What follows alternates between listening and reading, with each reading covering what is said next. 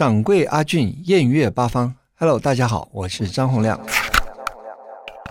可能在那时候的收入，对对对，有点贵的，有点贵的。对，几零年的时候，九零年代，然后九零年代我记得很清楚。九零年代的时候，你知道吗？那时候我本来要开乌鲁木齐音像出版社，然后那时候我要签一个新人，然后我答应他给他一个月三百块人民币，嗯，然后包他十年，高兴死了。因为那时候老师，他们的学校老师就在卡什的学校老师，舞蹈学校老师，一个月才赚一百八十块。嗯然后他听说我可以包他十年，一个月，然后一个月给他三百块，高兴死了，你知道吗？最后面那个约真的是十年吗？没有做成了。后来就是我，我姐姐很反对我做这件事情，她认为我不安好心 做这件事情。事实上我是没有别的恶意，我是真的想开那个，可是我姐硬是把钱扣着嗯，不不不汇过来，我就开不成。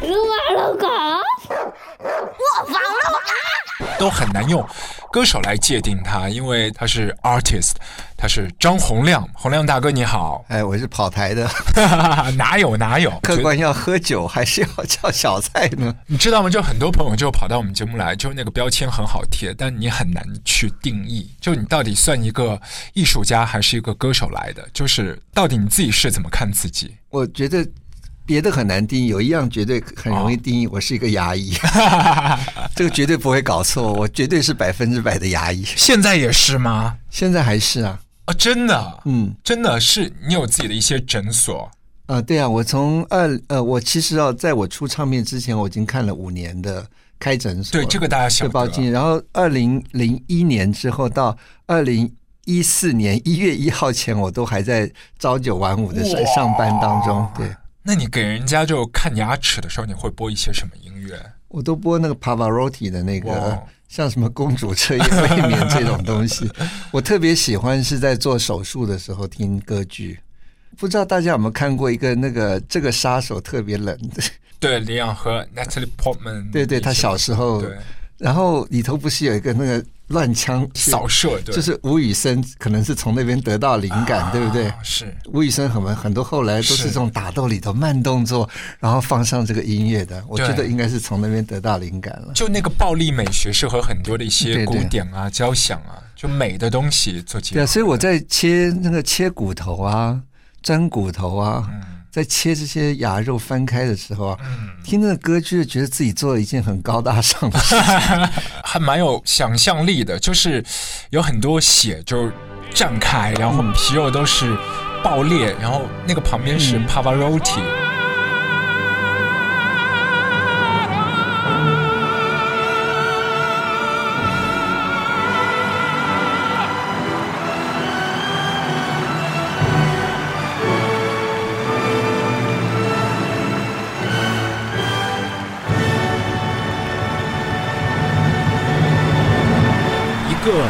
生他的心智，你会怎么来界定自己的这个一颗心？因为有一些朋友就是可能年纪轻轻的，但他心里住着一个老灵魂；还有一些我觉得是反过来的，对你来说，你这里永远是 teenage 嗯，啊。我觉得我就是永远活在青春期的啊那，那就十几个类岁了，嗯，对，然后呃，其实很多我自己很喜欢尝试新的东西，嗯。所以其实所有现在呃所谓就是呃小青年嗯在玩的，在在做的事情，其实我以前都都是这么这么活过来的，包括自拍啊，自拍其以实以前你拿什么相机自拍？以前我最早拿那个你知道那种卡带那种八厘米的那种。啊。那？种有第一个有商用摄影机、摄像机出来的时候，我就是买了那个第一台，开始自拍。当开始是很大的一台，所以我这个因为我就是因为这样的原因的话，后来我在念电影的时候，我赢得一个呃昵称。叫做手手扒鸡之王，手手持鸡之王嘛啊，就是我们不是一般摄影机像十六厘米的，还挺挺沉重的嘛，沉重的。要要放在那个那个什么架子上面，架子上嘛三脚架。的，没有，可是我可以可以不但拿得很稳，而且还可以把它丢上去，还可以把它接住。接住，对，所以我的一年级的那个那个作业呢，是得到全班最高分的原因，就是那个镜头是匪夷所思的，一个镜头就是那个镜头拍着以后，然后往天空丢上去，然后又下来又接下来，他们都不知道我怎么拍的。天哪！就那个时候你在纽约就上电影学院的时候，对，我在那个纽约大学上电影系嘛，啊那时候拍的第一部戏就是展现我这个手扒鸡之王的这个，不是浪得虚名的。老师应该也都吓一跳。可是我为什么会有这样的臂力？就是因为我在一九八七年。嗯呃的开始，我就一直是拿着自拍，嗯我都是在自拍，在练到世界各地我都在自拍，所以很多新鲜，现在讲起来很多新鲜的事物，我那时候都做了。对啊，我还有一个嗜好，喜欢飙车。嗯不过如果你看到哪一天看到我，你不会看到我太久。嗯如果你在车子上看到我的话，因为我你很你很快就会看我的车尾。啊我开车有个基本原则，我不要看到任何车子超过我，这就是我的一个基本原则。很喜欢比赛，赢别人，这永远就是十几岁的大男孩的样子。对对，其实我就是永远活在这样。可是我在有某一个时刻，我还是觉得我自己老了。为什么呢啊？我不是真的觉得我自己老，我是看别人觉得别人年轻。嗯因为当我意会到，哎啊，为什么我看以前看二十岁的人，我都觉得我不觉得他特别小啊。嗯可是我现在看到个二十岁，我会觉得，哎，怎么像个小孩子一样？嗯，就是因为这样，我心里的感觉就这样，我就意会到，哦，原来我是老了。是对，可是我自己没有特别感觉到自己老。是。你刚才讲电影学院拍那些东西，就你不会循规蹈矩的，就是按照老师讲的课本上面教的。就像那个时候的 Last One Tears 他们的 Dogma 九五，就手提式的，我就要晃动，我就要和你们不一样嘛。那个是我自己的风格。但我觉得这一类人，他其实永远活在自己的世界里面，他不太理会你们外面说什么卖啊、什么好啊、什么奖项啊，这些跟你都没有关系。对，像你说那个，你正好讲到我一个很喜欢的导演，嗯他他他拍了一个叫做那个《Breaking the Wave》，啊，破浪，嗯。嗯，就是从头到尾让你觉得在晕船的一部电影。哦，我觉得啊，我真的很想在能够跟他致敬一下，拍一个让大家继续在晕船的哎。你飙车的时候，你放一个摄影机嘛，然后再再把它竖一个标杆，然后捆绑在而且上面。飙车的时候，其实我飙车很稳我对我飙车有个原则哦，哦，因为我这个因为可能我学医有有关系，我学医的我特别喜欢照顾别人。嗯所以我通常都不喜欢耽误别人，我喜欢耽误我自己，我不喜欢耽误别人。嗯但是我喜欢糟蹋我自己，我啊不喜欢糟蹋别人。怎么讲？怎么讲？所以我开我虽然开车技术可以算是很不错，嗯然后我也很爱飙车，可是只要旁边有人，我一定开的非常非常的规矩。哦，我知道了。对就如果如果你的副驾驶上面是有人的话，对只要我车上有人，我一定开的非常的完全按照这个一切你想到到规则，我都会遵循。嗯所以我我基本上是不喜欢呃，我宁可啊、我基本上人生有个原则，宁可天下人负我，我不愿意负负人，嗯。这是我一个基本原则。但我觉得你应该副驾驶上面就是女生会比较多一点，所以你才那么照顾，嗯，没有啦，还是我的我爸妈做的是吗？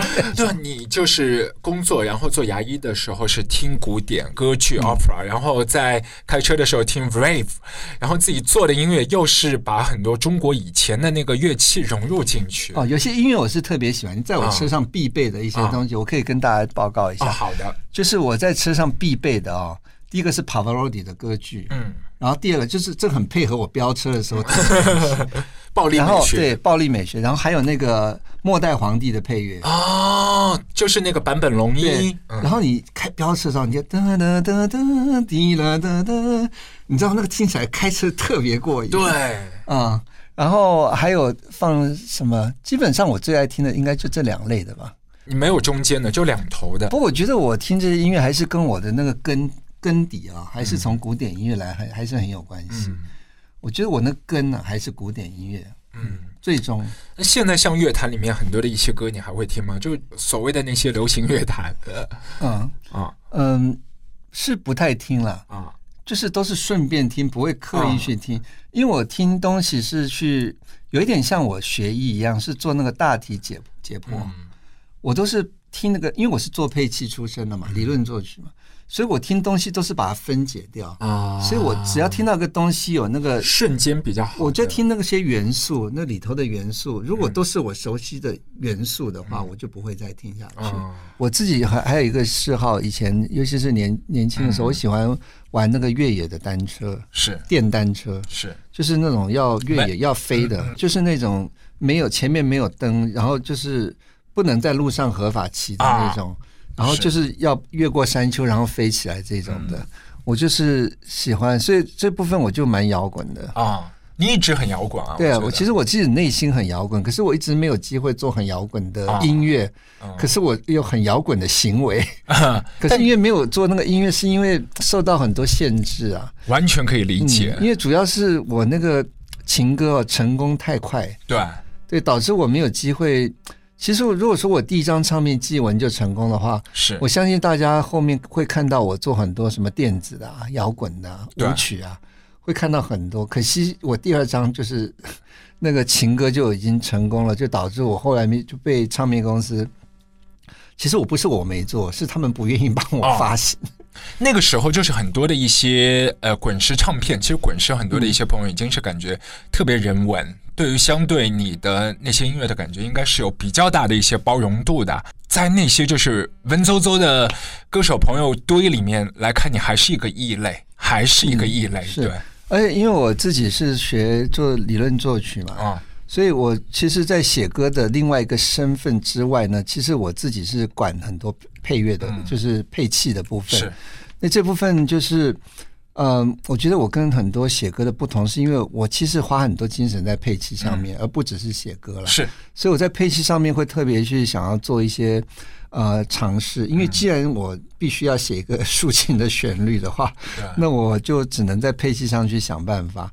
因为其实我我不是没试过做一些比较奇特的，像我在九零年做有一些歌就被否决，甚至都没有发行。譬如说有一首歌叫《一零零一零零一 》，它在当时就是非常一个前卫的东西。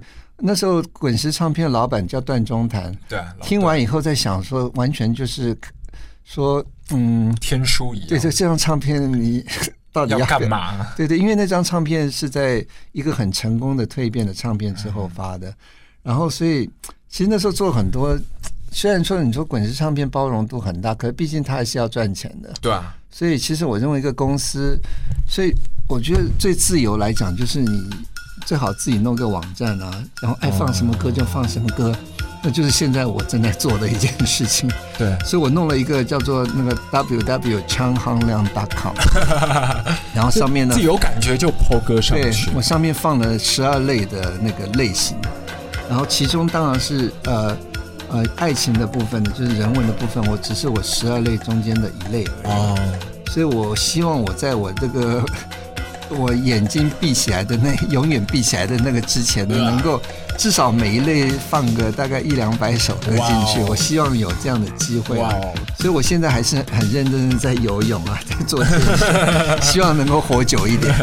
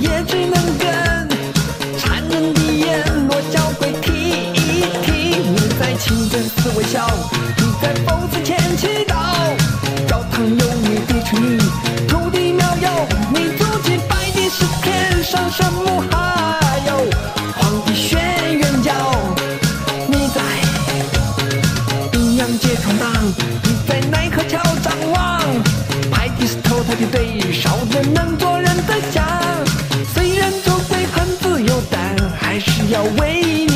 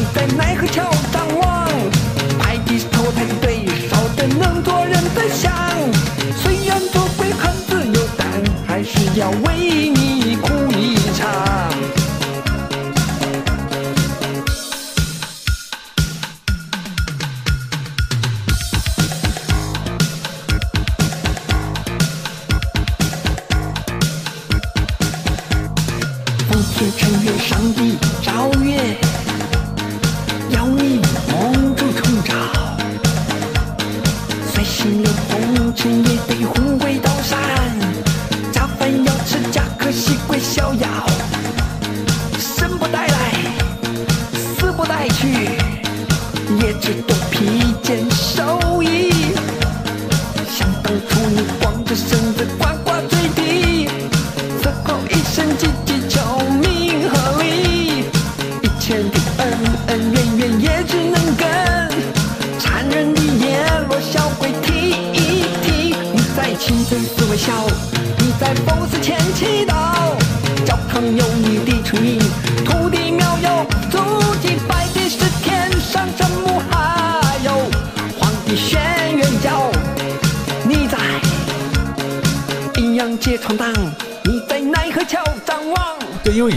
是唱片的时候，就有很多的一些朋友觉得，哎，你反正这张卖，下一张都可以自主，嗯，这个空间是有的，但不是那么大，所以我们就看到张洪亮这个艺人身上的那些作品浮浮沉沉的。对，就是就是一张已经很卖了，比如说你知道我在等你吗？亲爱妹妹的眼睛那种歌，然后下一张就跑出来稀奇古怪的，大家听不懂的，然后又说李宗盛什么都说张洪亮很烧钱的，然后要飞到伦敦去录音，对对对然后做一个编曲又是古典风格的，就一首歌八分钟拿到电台里面怎么去播？对啊，像我跟李宗盛李大哥，他就是他其实他的他更专注于在特别的一种呃他的类型，就他对人生跟感情的那个。可是我是比较倾向于就是更去做很多音乐上的实验了，所以呃他的那个方向，就每一个写歌人都有不同的方向嘛。我的方向就是希望能够在音乐上能够找出一个新的类型出来。当然一直做都试了各种，试了这么多年都没有成功，甚至我自己新出的唱片啊，然后里头有那个古琴的实验也是很失败，你觉得失败吗？对，非常的失败。你自己现在是推翻就神曲里面的这几首歌吗？嗯，对啊，因为我我的我所谓失败，就是因为我本来要做的事情没有完成。啊我最早是想要把那个神曲，就是原来那个古琴拿来，我是想要让它能够做一个呃另外两首歌《永远的永远》跟那个《我的爱情》的伴奏。啊可是我说失败，就是因为我没有完成这件事情。啊因为我一直认为古琴应该是可以拿来伴奏流行歌曲的，可是我就是没有成功，没有成功，最后就出现我没有唱嘛，就是只有古琴跟我用、用念的。可是我现在还在继续进行式当中，我还没完成呢，还有神曲二、神曲三，对，对，还要继续努力下去，所以。大家过一阵子可能会听到我的神曲。第二版有旋律的，对，我觉得我觉得太任性了，就实在很任性，包括很多的一些封套的设计，因为这好像是你跑到纽约去录音的，对，这一切都是偶然。其实那个像嗯如果有看过 CD 的人就知道，里头都很多那个我在纽约的照片，对啊，这都不是原先的计划，是。甚至连去纽约录音都不是原先的计划。的。，嗯。对，只是说我在写这个，在弄那个古琴的当时呢，我就会想说，我现在心境到底是什么心境？我就觉得我的心境很像我初恋的时候，因为我写的是初恋，对你里面然后写的我是我当初那个理想的。后来我就想一想，我是不是应该再回去我当初很有理想的时候的一个、一个呃时期，就是在我在纽约的时候，那时候就是很想要把很多抱负。那时候我写黄书的起点也是在那个地方，然后我最最高尚要拍电影的那心情也是在纽约。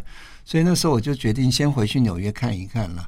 事实上，我最后证明我自己有多么的不行，就是在我觉得我每张唱片最后告诉大家一件故事，一个音乐人是怎么失败的？啊，因为他做了这么多的实验，还是没有达成他要的目标，就是做出一个音乐的外销品。但起码你自己是在尝试，而且我觉得推翻你的不是别人，是你自己。其实你自己也不是很明确，最后那个效果要怎么样。我自己都不不是太明确。我但你虽然有在试个方向，可是我一直在试试试来试去。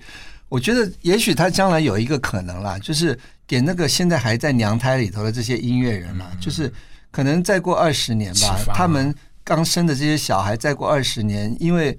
看到这些音乐，知道哦，原来我们也可以试试看不同的方向。我是希望能够提供给他们，包括我写书也是这样的。我每次在想说，我自己绝对不会是那个将来我自己要达到那个目标。我那个目标就是希望我们把我们的音乐能够将来能够传遍全世界，就跟今天 Michael Jackson 的音乐一样，对，或者是像什么像那个 Elton John 这样的，只要出一个东西，全世界都会哼 Hey Jude，每个人都会唱这样。我觉得他不会在我身上完成。然后我希望能够因为我做这些事情，将来有一个人或有一群人可以代表我们去完成这件事情嘛。让我们想到，就像布鲁克林那里那一区的，然后在上个世纪，你又有那个情定日落桥，对。是在曼哈顿那里，嗯就两座桥就是有一个连接。嗯。你你那么多年过去，就在这个所有的一些唱片封套的设计，那个取景的地方有没有特别的一些，就是那个根据自己的心情或者是当时的一些故事呃，其实是摄影师啊，我们摄影师也是临时找的。啊？在拍那个 太临时了，在拍那个照片之前的前几天才找到这个摄影师。他老外吗？不是，是北京呃、哦到那个纽约，然后在那边待了蛮长一阵，帮很多杂志嗯啊、呃像 Vogue 那些拍、拍的，所以我觉得他观察力还蛮敏锐的，嗯因为他就在很短的时间内，就是看我之前的一些经历，然后就想要赶快的抓住那感觉。嗯然后我我自己就只有跟他讲，我希望古琴是主角。啊，对，我一开始就因为一开始就定古琴，因为我一直认为就是古琴就是我们这个整个音乐要寻根，就要从古琴开始。因为我自己的寻根的方式就是没有不是的爸爸妈妈，嗯我是这样抱定这样的想法，所以所有的那个古时古时候用的东西，我都想让他再试试看。有第二春对，如果他不好，那将是将来的事情，不是我来决定的。是我只想把它能够呈现出来，所以我在古琴上花了很多精神去研究它，在在做这张唱片之前，所以最终我虽然没有完成一个成功的古琴的实验，可是我还是希望能够把这个标志能够留下来，所以我就跟摄影师讲，一定要带到古琴，所以他就千方百计的去借了一台古琴过来让我拍，所以造成大家后来看到的这些东西。对，或许会成为伏笔，因为后面还有第二章、第三章，也不晓得你会玩一些什么花招了。下一次，嗯，应该会一直的，最终照着我那个，我也写一本书，可能朋友有些不知道。嗯最好玩的地方是这本书是里头附的唱片是一九九一年发行的唱片。为什么把这两个放在一起？因为那个书讲的事情就是一九九一年的时候那张唱片讲的事情是一样的，是双胞胎的东西。所以呃，隔了这么多年的时间，为什么还能够合得起来？因为讲的是一样的事情是。那为什么要花这么多年时间才出了这本书？就是因为呃，所有的那个当初的论断，一九九一年的时候，老北京、老上海、老重庆，你们应该知道，一九九零年的、呃、重庆或者是上海应该是是长什么样子吧？高架都还没有起来，对，九零年的时候对，可是那时候我很大胆的就预言了。然后我有一个更大胆的预言，在我书里头哦，，iPhone 将会出现，真的吗？真的。哦，所以你看，我特别把那首当初给那个段中谈，就是滚石唱片老板否回去否决的那首歌叫《一零零一零零一啊》，我特别把它放在这个张唱片。事实上，当初他把我否决了以后不让我放这首歌，我还是忍不住的把他的歌词给摆在那个唱片里头了。太任性了。对，所以里头有那个歌词，那歌词有提到触控荧幕语音合成，嗯，所以那个时候是一九九零。九零年的时候写的，然后 iPhone 出来的年啊。年代是二零零七年，是。你看我是多么的先进啊！三毛老师也是有很多自己保守的地方，但他有的时候会给你们一些空间，所以就很难得。是。对，他唯一让我真的跟我，他唯一跟我交代一次说，你们就照你们的意思做。最后我做出来还是吓了他一跳。那张唱片叫做《新乐园》。对啊，对啊。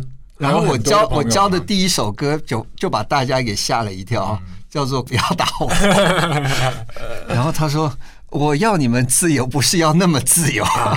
啊，因为因为关于这个，就是 Landy 也跑来我们的节目就讲过，呃，聊这张唱片嘛是，还有川哥他们，就其实那张唱片你们本来集结好是十组音乐人在一起，然后很开心，觉得我们好像干一件很大的事情，对，因为本来是说要很自由，各做各自对啊，各做各的，然后呃，完全不用去考虑这个销量，反正唱片公司这老板顶嘛，嗯。对，然后就是说在那个吃火锅什么就一起聚会，然后嗯。互拍桌子说，哎，这个应该是怎么样一个标准？哎，你那个就不对，反正就是如果不是一个艺术品，难道它就一定要不卖吗？就有这样的不同的一些观点是在碰撞的。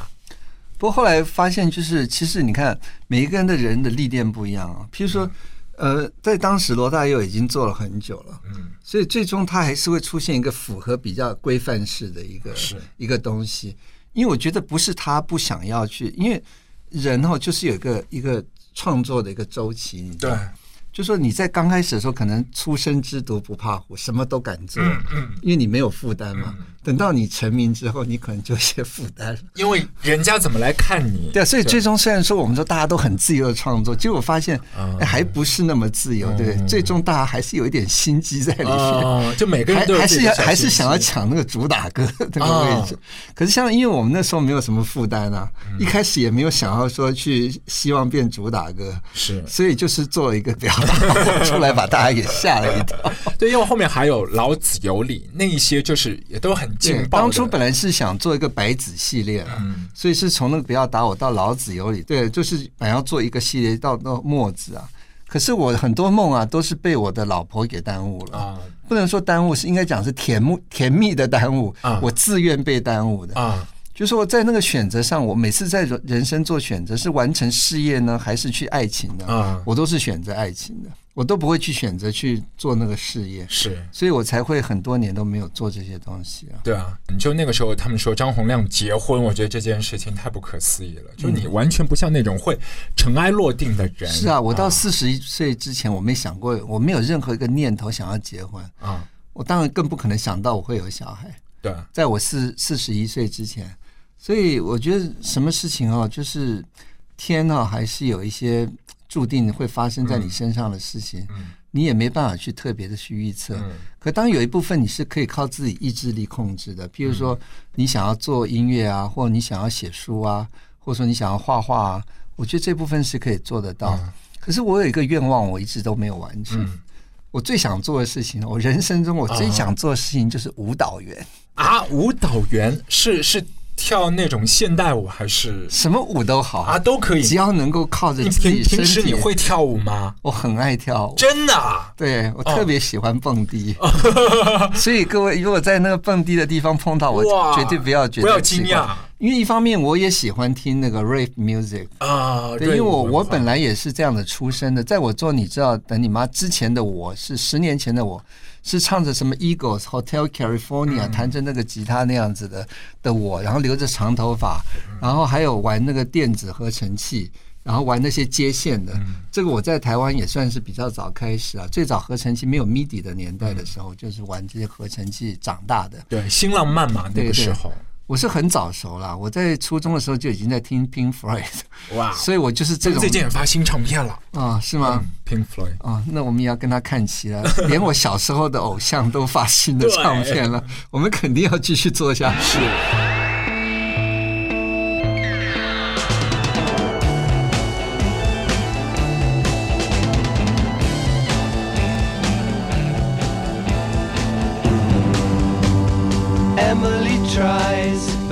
Misunderstands.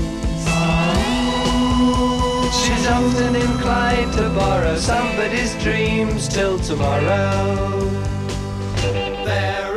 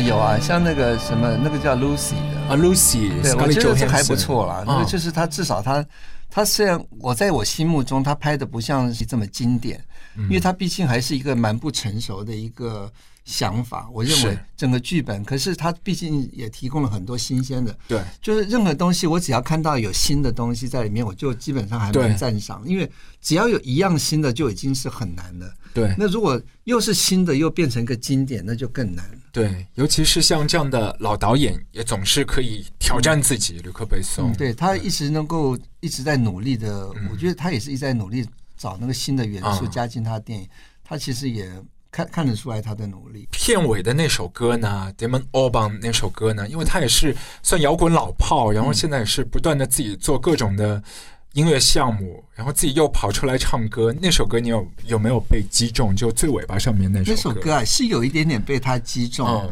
然后可是还是比不上那个 Queens 对我的那个皇后合唱团对我的影响力。其实我我有些东西我听了就容易会掉泪的，嗯，不是那个大家经常听的，像那个什么波西米亚人狂狂想曲那一类的啊，反而是他一些很简单那个吉他伴奏的很简单的歌。嗯，说回到滚石唱片，很多一些老朋友，其实过了那么多年，看到有一些老滚石，其实还是继续在做音乐啊、然后可能大家的做音乐的处境都会发生一些变化，环境也都不一样。有的人说，既然青春留不住，有的人就一直活在青春里，就是不一样的一些感我是受。不信青春换不回，对，就每所有所有你看嘛，就所有的朋友就就是在和年轮和时光在做对抗，嗯然后那个态度是不一样的。有一些人可以看到他已经是服输了啊嗯，他服输，呃，李宗盛是不是？他真的服输，他就不会出来了。哦，那我是根本没有感觉到，嗯就是所谓青春流逝啊。我就是只有在某一刹那，我看到特别年轻的人，我会有那个感知，那个是知性的感知，而不是感性的感知。是感性的话，我从来没有觉得自己真的有老的感觉，嗯甚至觉得我自己内心反而现在比以前呢更多有那个创作的冲动，是。一点都觉得我那荷尔蒙还是很旺盛的感觉。以前李宗盛也是把自己写的很多的歌强压给你，让你来唱。对于很多的一些歌手来说，那是一个很荣幸的一件事情，但对于你来说不的。呃，因为其实呃，大家也知道，比如说李宗盛有一首歌叫《爱情少尉》嘛，他自己后来也也唱了。呃，后来他是先请另外一个人唱，然后他自己后来又唱。然后其实因为那时候他在滚石是当那个就是负责的头头嘛，是然后是领导，是基本上是可以压迫歌手的。对啊，可是其实我还蛮叛逆的，我就是叛逆我的父亲，我也叛逆公司的领导啊，领导因为他那时候其实蛮想做我的唱片的，嗯可是呃，因为我知道我自己要做的风格跟他是不一样，不一样。其实我也不是不欣赏他，其实我很欣赏他写的东西，然后他写的东西很多也很感动我，是。譬如说像领悟啊，像小小鸟，其实都是蛮感动我的歌。可是我很很快就很快，我其实进了公司，我做第一张祭文开始了，我就知道我这种类型的啊，没有别人可以帮我做，我只能自己做。对，那我相信他那时候我他跟我讲我要做那个蜕变那一章的时候，他就特别想做我的唱片，啊跟我劝道德劝说了好好多次。然后可是我还是呃跟他就是谢谢，下次再联络。当然以他公司管理的立场，他会觉得很可惜，你知道，他可能会觉得很可惜。他可能觉得我是一个很有潜力、很有商业价值的一个歌手，可以做很大的发挥。可是我偏偏不是往那个路去嗯发展。呃，也许我也是错过了一个变成一个什么偶像天王啊那种。嗯可当然我是不会后悔了，因为嗯我做基文之后，我就很清楚我自己，就像嗯您您刚才讲，就是为什么我做一张卖的唱片之后，后面一定不会是跟这一张。我每次觉得我出现一张比较卖的唱片的时候，我就有一个筹码了。啊，不管做什么唱片公司都，会有下一张。唱片公司都不敢不答应嗯不发。对，所以通常我的呃卖座的唱片之后都是伴随一张比较实验性的东西，就很坏嘛，就像一些同学就读书明明可以去把那个分数考得高一点，但有有的时候就干嘛要考那么高分，然后下一次不给你玩的机会，他去把那个分数考高一点。不过还好，我运气还不错，就是每次我的歌坛生涯快结束的时候，又来一首歌。什么莫文蔚也跑出来，对对，就是说，我也觉得，也许是上天刻意要把我这个苗，嗯，嗯这个这个一这个香火给留下来。所以你看，我觉得也，你看我说我这个年纪，然后要付出，每一个人都说不可能吧？嗯啊，你这个岁数，你还要再付出吗？嗯我相信连三毛现在站在旁边也是会说，嗯你下次再联络吧。你有和他联络吗？说说要重新发唱片这件事对，在他正在考虑的当时，哦我已经就做了这张唱片了。哦所以我这个人就是，一旦我要做这个事情，我是射手座 O 型的，是所以我一旦要做，尤其是经过人生这么多阶段的时候，决断很快我不容你考虑，我要做。你如果犹豫了一下，我马上就已经做出来。因为那感觉来了，就要趁着那个感觉。所以我我这次其实没有问他太多的意见，嗯不过我是很很想赶快发唱片，我也等不及他了，所以我就赶快把这张唱片做一做，就赶快就发行。啊，对你可能不知道一个故事吧，就是我我我在罗大佑出第一张唱片的时候，《知乎者也》的时候，呃，我就已经把我的祭文拿给段中谈听了。那么早，那么早早，一九八一，对，就是那么早的时候，那时候我还在台北医学院念书这的时候，隔了六年才发的。第二呃更早吧。总而言之，就是那时候拿了一个给那个呃那时候滚石只有一个制作人啊。叫吴正德，啊，然后呢他对我很欣赏，然后就把我那个祭文呐、那时候已经做好祭文，啊。拿给那个三毛，就是段中谈听，然后他。呃，吴正德把我带到房间，那时候滚石才是一个小小一个小公寓里头，啊。然后上面放了潘越云的照片，然后什么三人展的照片，还有罗大佑的那个照片，就这么那才出了几张唱片。呃，然后后来他就跟我聊别的，我就知道没搞头了，嗯就这样断送了我第一次可能会变成歌手的那个可能了。所以后来他可能也忘记这件事情了。后来我也跟他提起来，你看你不早一点用我，对，导致我多花了十年的时间。而且或许乐乐坛的整个格局会变得不一样啊。不，那个时候因为是也许他完全早点用我，新的曲风可能根本就没机会出来。也不一定 其实我后来进那个办公室的时候，我对那个墙壁上的照片我都不是太熟悉的，因为我那那个之前我嗯你是你的音乐世界和他们的不一样。完全不一样。我我我很多人就说那个问我说台湾的校园民歌啊，对你什么？其实对我一点都没有影响，因为我从来不听，在那个之前我是从来不听。我真的听流行歌曲是我做第一张祭文之后，因为那张唱片卖的太差。我刚开始不知道，后来我知道是卖的太差。你知道我这个人就喜欢飙车，啊，那我就想，这个流行歌曲有这么困难吗？为什么我会卖的这么差？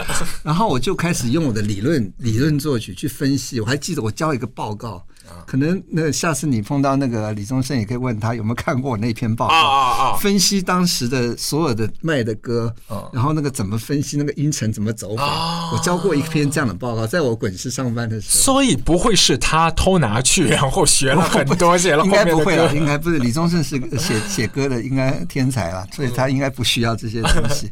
然后，呃，那个那个那个报告呢，我是依据那样报告，后来就是也就是写出来，那是我在喜马拉雅唱片的时候就写好的报告，然后后来又又带到滚石。不过我那报告写好的时候，我就写了一首歌叫《你知道我在等你吗》，这就是我调研得到的结论的一首歌，就果然就是大家就是喜欢听这样的歌，对，所以我的调研是很很研究的很蛮透彻的。对啊，我记得我们以前读书的时候，老师就讲过，就是你不要不喜欢一门课，就如果你不喜欢的话，什么时候有资格说这句话？就你你已经拿到高分了，然后你可以去不认可这分数。我觉得就这样的。你看我后来就是蛮堕落的啊，就是做到你知道，等你妈以后，就是因为就成功了嘛，嗯然后我就觉得我就开始有一点堕落，嗯，堕落的原因是越来越自我 堕落的原因是因为我发现我有写这种拔蜡歌的天分。啊，开发了。就是我根本就坐在那边，我连想都不用想，随便哼都是一个卖钱的旋律，嗯你知道？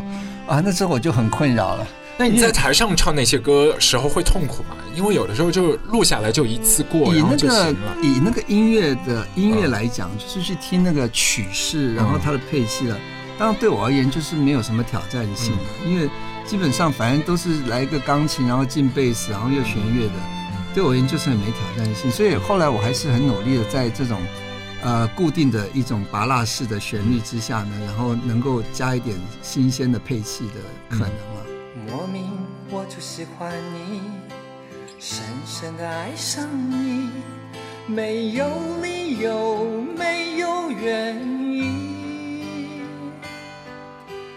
莫名我就喜欢你，深深的爱上你，从见到你的那一天起。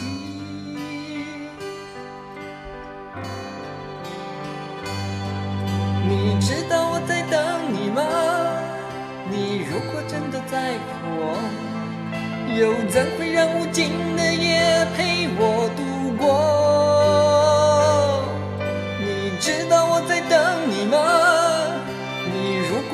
在乎我，又怎会让我花的手在风中颤抖？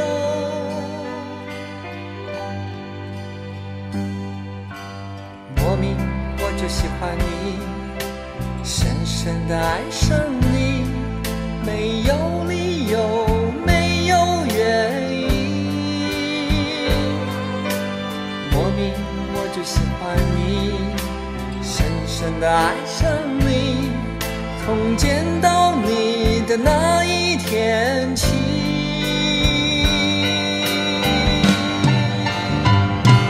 你知道我在等你吗？你如果真的在乎我，又怎会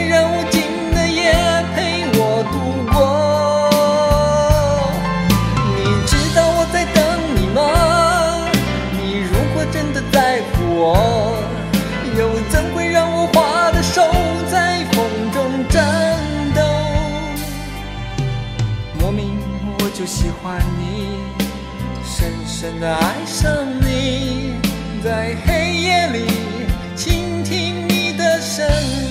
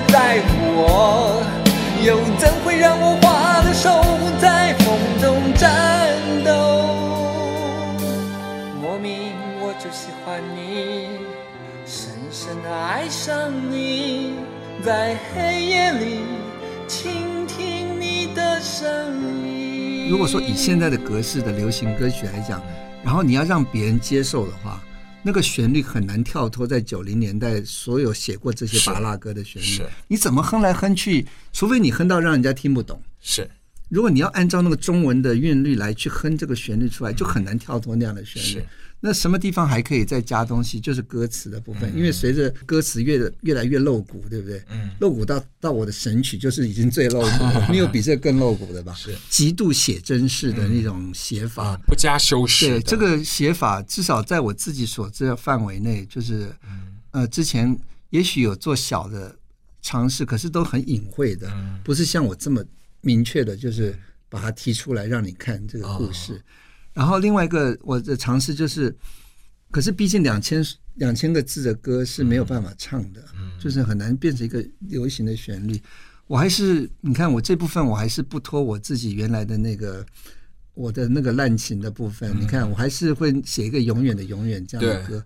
可是不是说我刻意这样子，是我想要创新一个形式，就是从一本书几万字的浓缩到两千个字的神曲的歌词，然后再浓缩到我的爱情这样子一两百个字的、的的歌词，再更浓缩到连那个故事都没有的我那个永远的永远，它它其实就回到比较像我早期写的歌，它没有明确的故事，是。它只有一种情绪上的一个舒缓。其实我自己在写所有歌曲的时候，我内心是很明白的，嗯，甚至是很冷酷的，或者说很理智的。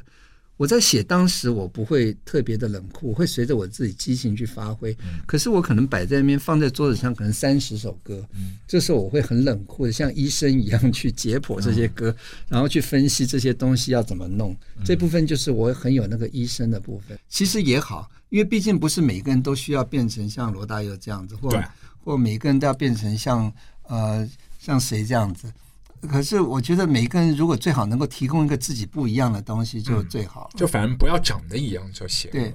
因为毕竟我们是多元的社会嘛，所以我觉得做音乐也是最好是百花齐放。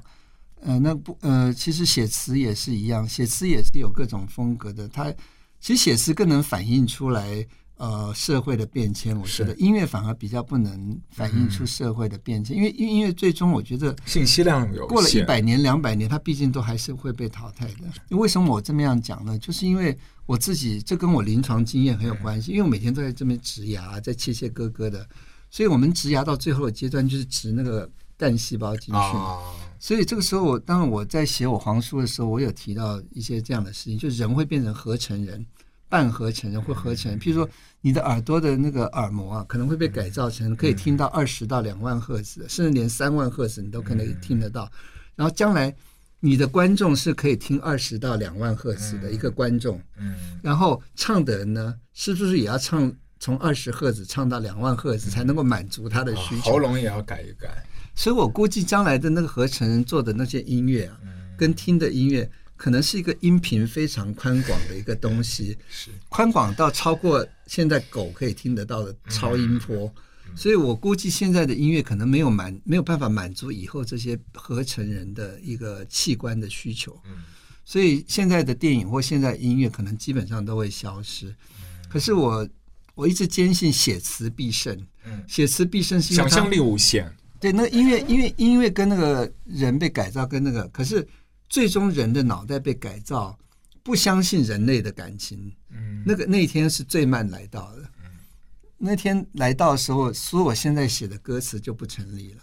所有这些人类的感情啊，人类的抒发，看起来啊。可能会很可笑。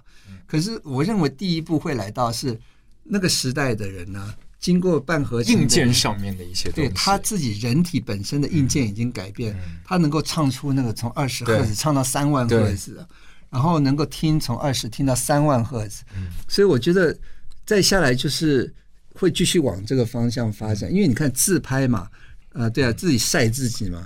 我觉得晒到后来你也不用晒了，因为人就是最终可能什么你你也藏不住了。嗯，你想藏都藏不住，那何况是你自己又晒出来。就反正你是游走在理性和感性上面的高手，就随便怎么走你都掉不下去。对，讲到医生呢，你也讲到说老鬼像那个罗大佑呢，其实我觉得他应该很庆幸啊，他没有临床的经验，有临床跟没有临床的经验是相差很大的。嗯，因为呃，因为你从医学毕业，譬如说你就今天说要怎么看病，我基本上他是没有办法看的。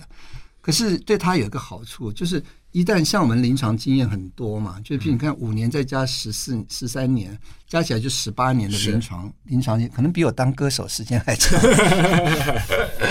其实我后来觉得，哎，罗大佑为什么他写词会写成那么感性，就是因为他还没有受够医学的训练。懂了。就是没有那么冷酷，嗯，那么没有那么理智，所以他有还还有很多他的那个感性的部分没有被这种临床的经验给抹杀掉。嗯。所以后来想一想，我自己有一些那种部分，好像也被被每天这样去朝九晚五啊，去去补牙、去洗牙、去植牙，对，其实还是被磨掉很多灵灵性，就所谓人性比较柔软的一些部分。对，还是被被磨掉不少。哦，让我想到了汉尼拔，就是又是美食家，又是一个 killer，就是这样的感觉。很不过很温柔也很冷因为这样子十八年的临床经验，让我也出现一些跟别人不一样的东西。我说现在我每次 在想说，李安你的戏白拍了，因为你还在拍三 D 啊。是啊，可是将来下一步一定是裸视三 D，哦，裸视三 D 玩再下来是什么呢？就是 virtual virtual 的，就是就是你在那个你在那个情境里头，它其实只是卖给你一小段电流而已。嗯那个电流可以让你产生各种各种你以为是真正的幻觉。对，所以那将来的电影跟音乐，我觉得都会达到一样的境界，就是我卖给你的只是一一段电流而已。嗯，就是卖一个体验给你。对，对，那个电流进去你的脑袋，你就已经整个体验都来了。对，哦我所谓跟那个牙科有关系，因为牙科也用了很多像印模啊，嗯像这些东西。嗯，嗯，其实我觉得到最后做艺术其实都蛮相通的。对，所以说做牙科跟音乐，你说没有关系吗？还是很有关系。对啊，那至于是怎么样有关系，那要五年后我才能跟你讲是怎么样有关系。为什么一个牙医生，然后又是做音乐的，为什么最终他有关系吗？他其实是同一个人嘛，对不对？嗯同一个人又做这个做这个，不可能完全没有关系的。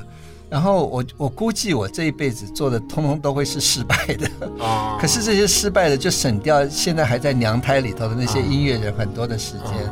然后我希望他们将来都能够能够在踩在我的头上，能够，我希望我就是那个他们能够踩的头啊，已经够很荣幸了。对，如果能够让他们能够踩在我头上，我就觉得很荣幸。希望我们可以找到不一样的一条轨迹。谢谢洪亮大哥，谢谢。谢谢。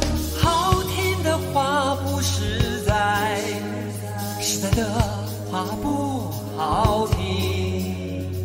老子就是有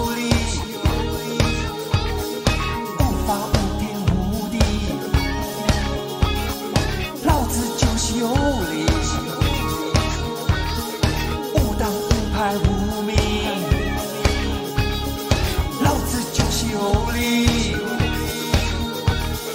无大无小无虚，老子就是有理。无权无势无尽，无房无产无阶级。